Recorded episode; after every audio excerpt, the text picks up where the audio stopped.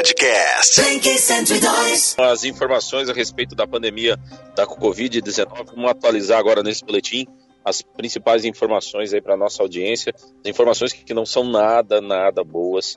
O Brasil tem uma explosão, explosão de casos é, de Covid-19. É, número de mortos também tem um, um grande aumento agora no país. A gente começa a realmente, como país, como nação, a acolher tudo aquilo que foi plantado durante vários e vários dias, né? Um discurso anti-ciência, é, um discurso onde pede uma liberação é, de qualquer maneira da economia, as pessoas não levando muito a sério no país, tá? Falando do país, e agora a gente está começando a acolher um número de mortos realmente muito grande. A Thaísa tem esse número para para poder passar aqui para a gente, porque essa é uma informação realmente muito triste, Thaís. Exatamente, Sami. Infelizmente, hoje o Brasil soma aí nas últimas 24 horas o número de 751 óbitos, tá?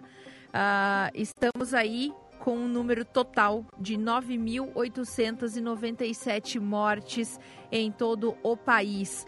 São mais de 145... Isso, é isso? Sim é, com, a, com, essa confirmação, né, com a confirmação de tantas mortes no Brasil é, e tantos infectados, a gente está chegando no mundo agora a 4 milhões de infectados por conta desses números do Brasil, é, que vão ficando cada vez maiores. Então o número total atingiu 4 milhões, o Brasil já é, é o, o, o, o, novo centro dessa pandemia, está migrando dos Estados Unidos aqui para o Brasil. Então são mais de 4 milhões de casos, com mais de 275 mil mortes no mundo. E o Brasil é, começa a contribuir de uma forma bastante relevante é, com a piora desses números nesse momento, viu, Thaís? Exatamente, Sami. O número total de infectados no Brasil agora, segundo o Ministério da Saúde, é de 145.328 indivíduos confirmados com o novo coronavírus.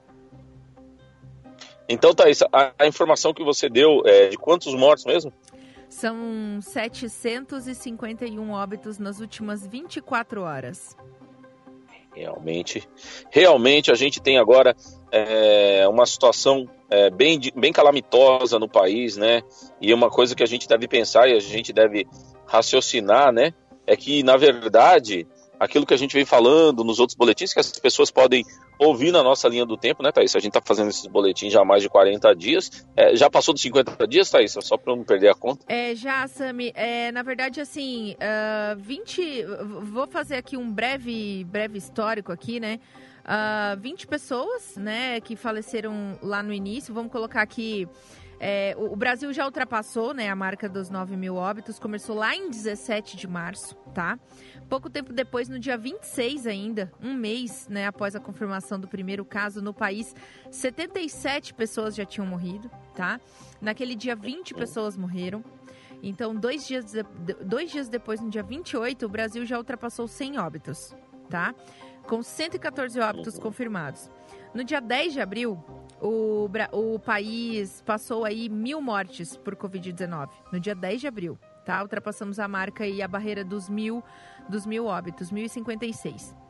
Um mês depois da primeira morte registrada, é, em 17 de abril, o Brasil passou aí de 2 mil mortes, 2.141. E em 26 de abril, dois meses após o primeiro caso confirmado no Brasil, já tínhamos aí 4.205 óbitos, tá?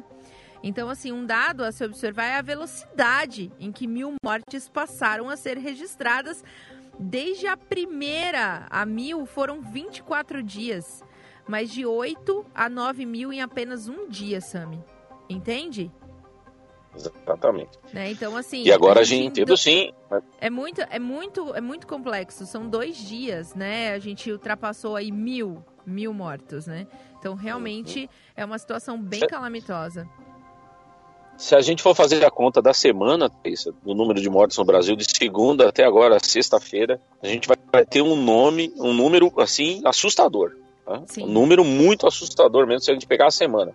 Mas nós estamos chegando aqui no Brasil perto de 10 mil é, mortes, 10 mil vidas perdidas, é, e a gente ainda continua escutando discursos que vão, vão para a negação da morte, né, para a negação dessa, dessa tragédia que é para quase 10 mil, 10 mil famílias. Então, se a gente for multiplicar as pessoas que estão de luto por essas 10 mil mortes, é muita gente. Então, fica aqui o nosso luto a essas pessoas, tá bom? É, fica aqui no, o nosso reconhecimento de como é difícil perder uma pessoa, seja ela quem for, seja ela uma pessoa de mais idade, seja ela uma pessoa jovem, um jovem adulto. Qualquer pessoa é importante perder ela causa uma dor muito grande ali no seu ciclo de convivência social, no seu ciclo familiar. Fica aqui o nosso respeito como rádio, como veículo de comunicação a todas as pessoas que perderam algum ente querido nesse país por conta da Covid-19. São quase 10 mil pessoas, 9.897 pessoas falecidas, é, infelizmente. E a gente tem aí agora, Thaís, é, esse dado de que os números vão aumentando, e a gente precisa, precisa analisar que talvez essa, é, essa pandemia e essa epidemia aqui né, no Brasil, ela, ela seja para a gente uma, uma jornada longa, muito longa, talvez muito mais longa do que os outros países. Porque se a gente observar os números desastrosos de desigualdade social desse país, que agora vão ficando muito mais claro, se a gente for observar o abismo que existe entre uma classe muito rica e, e gente muito pobre, a gente vai demorar muito, talvez tenha, tenhamos uma longa jornada pela frente é, se a gente ficar olhando para esses índices sociais. Então, assim, é, os outros países que passaram por isso têm condições e índices sociais melhores que o nós. Eu estou falando aqui da Espanha, eu estou falando aqui da Itália, eu estou falando aqui do Reino Unido, eu estou falando aqui da França, eu estou falando aqui do, do próprio Estados Unidos, eu estou falando aqui da Coreia do Sul, eu estou falando aqui de, é, desses países que têm índices sociais melhores que nós, né? Então, se a gente olhar para isso, talvez essa pandemia seja devastadora nesse país. Pode ser muito pior do que foi nos outros lo locais. Até porque a gente percebe a, a quantidade de ingerência que existe para ter para poder é, administrar essa crise.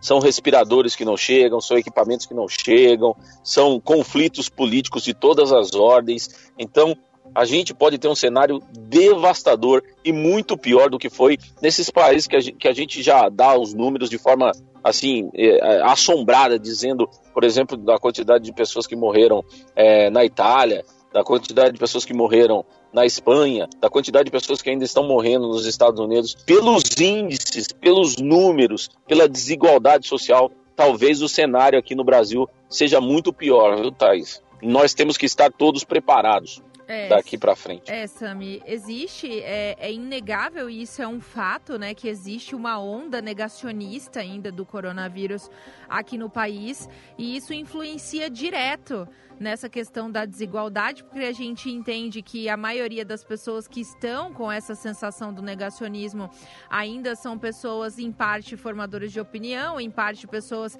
que defendem um, um determinado posicionamento, né, seja ele político, seja ele social, e que acaba contaminando também as outras pessoas da, de uma classe social bem inferior, né? E essas pessoas acabam sofrendo aí com toda essa com essa toda a questão da desigualdade, justamente porque dependem de um sistema público de saúde que muitas vezes não está preparado, né? É claro que a gente, eu tenho aqui também os números do Mato Grosso do Sul, Sami, é que a gente ainda Vamos reforça, lá, então. que a gente ainda reforça aqui a situação da questão é, da, da, baixa ocupação de leitos, né, aqui no, aqui no estado. É, infelizmente, tá infelizmente temos mais um óbito confirmado aqui em Campo Grande, né, era um idoso de 95 anos. É, ele teve contato com um caso confirmado e a comorbidade dele, na verdade, era senilidade. Então, assim, já era um idoso que estava acamado, né? Ele já era muito idoso, uhum. tinha 95 anos, já estava aí sob cuidado cuidados médicos e acabou tendo um contato com o caso confirmado e infelizmente veio a óbito. Então, aqui em Campo Grande, somados, então, temos aí é, 11 óbitos por Covid-19 em Mato Grosso do Sul agora. Sami, a atualização dos casos confirmados de Covid-19 aqui em Mato Grosso do Sul é de 326 casos confirmados. Recuperados, 199. Atualmente, em isolamento domiciliar, temos é, 96 pessoas e internados temos 20 pessoas, 17 em leitos clínicos e 6 é, em leitos de UTI.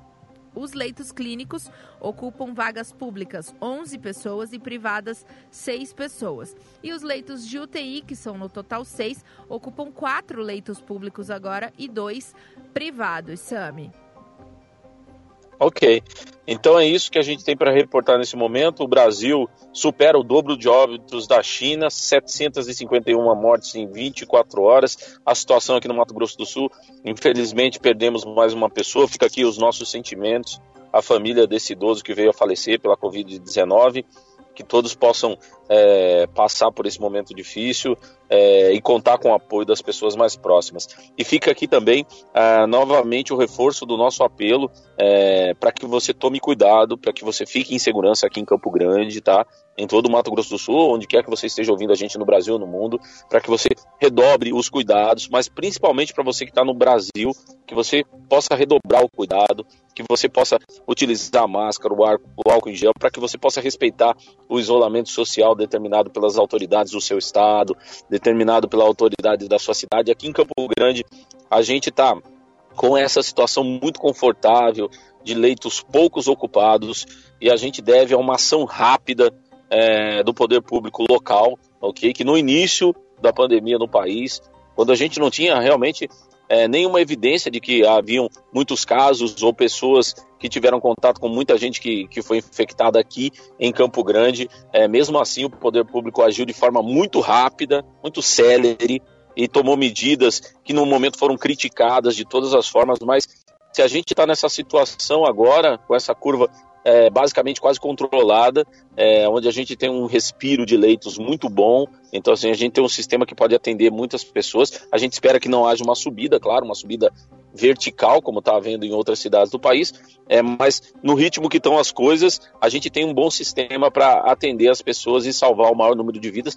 É o que está acontecendo, a gente tem um, casos de recuperados que, que são, são um bom número, né, Thaís? Muita gente se recuperou aqui é, em Campo Grande, no Mato Grosso do Sul. Isso, são no total aí quase 200 pessoas, né? 199 pessoas e a tendência é aumentar a recuperação. A gente espera de verdade que esses números continuem estáveis, né? E que a gente consiga controlar essa doença o mais rápido possível, Sami.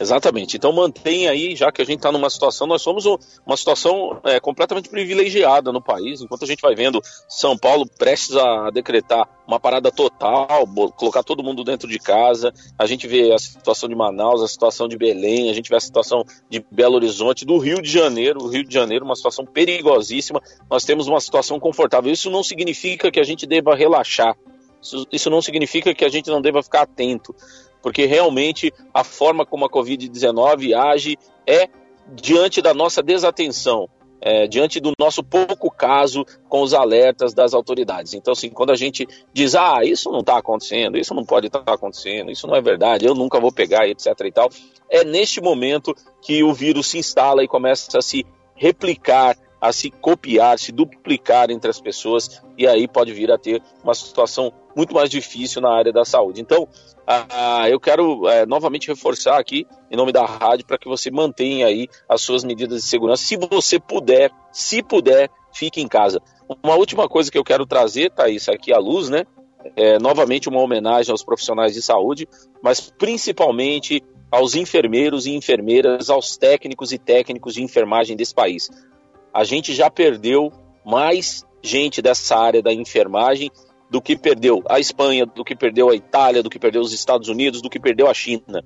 Então, assim, essas pessoas estão morrendo no combate, no combate de frente, no combate verdadeiro, naquele que precisa acolher e tratar as pessoas. Enfermeiros, enfermeiras, técnicos e técnicas de enfermagem estão perdendo as suas vidas. Muitos já faleceram.